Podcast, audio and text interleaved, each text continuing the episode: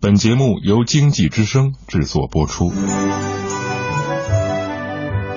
世有伯乐，然后有千里马，凡事都有价值，谁来评估发现？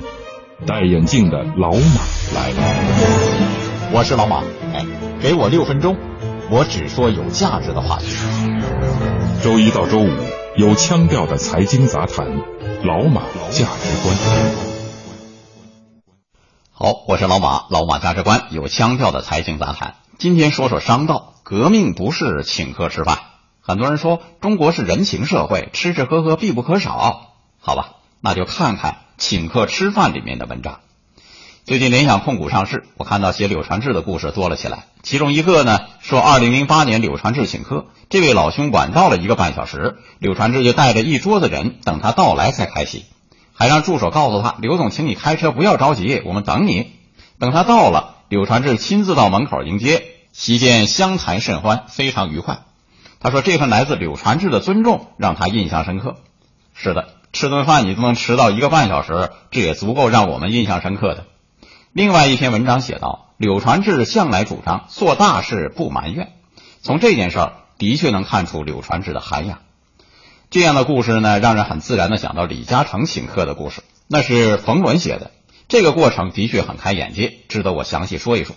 说一行人从电梯里面出来，一眼就看到李嘉诚正站在电梯口等着来宾呢，然后亲自向每个人递上名片。接下来，来宾被引领到一个箱子旁抽号，这是接下来李嘉诚和大家拍合影时的座位号。谁能坐在李嘉诚的身边，全凭运气，跟这个人的社会地位、知名度和财富没有丝毫关系。拍完合影之后，一行人又被要求再抽一次号，这是吃饭时的座位顺序。宴会开始前，大家请李嘉诚说几句。李嘉诚说是说了，他分别用了普通话、粤语和英语，因为在场的还有少数几位外国人。宴会正式开始时，李嘉诚并没有从头到尾都坐在某个固定的位置上，而是分别在每桌上坐了十五分钟。而且李嘉诚并没有提前离席，一直等到宴会结束后，把大家送到电梯口，并跟每个人握手道别，包括酒店里上菜和上茶水的服务员也一个不漏掉，感谢他们热情周到的服务。话说到这里，很多人肯定看出来了，这已经不是吃饭问题。革命不是请客吃饭的第一重要义就在这里。请客吃饭里有礼仪问题、涵养问题和做人问题啊！你看，联想控股赴港上市，柳传志在香港这么一敲钟不要紧，他的朋友圈也浮出水面。原来，香港李嘉诚、李兆基两大家族和马云、马化腾都是联想控股的主要投资人。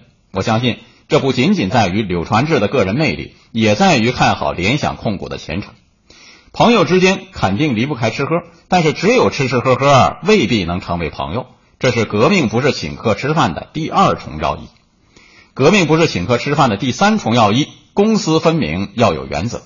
人民日报报道，一家内地健身器材公司从零八年进入香港市场，这家公司负责人印象最为深刻的是，香港分公司的财务报表往往很干净，没有任何其他开支。说这里的营商环境很单纯，很单纯，很单纯，非常非常非常规范。他重复了一大串，又笑着补充了一句：“还不用请吃饭。”一个不用请吃饭的市场，真的那么重要吗？很重要。联想控股启动上市时，A 股市场正如火如荼的进入一波牛市。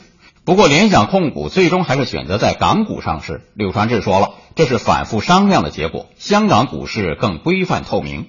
柳传志说，业绩跟股价挂钩是选择上市地点的重要条件之一。他认为 A 股在这方面还需要改善。很多 A 股投资者带有博彩心理，赌博式的买股票。这番话包含了太多信息。从营商环境来说，一个要请吃饭才能办事的环境，的确是需要警惕的。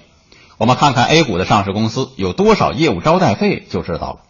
人们常常会提到一个数据，在二零一二年的年报中，一千七百二十家上市公司披露了业务招待费，共计一百三十三个亿。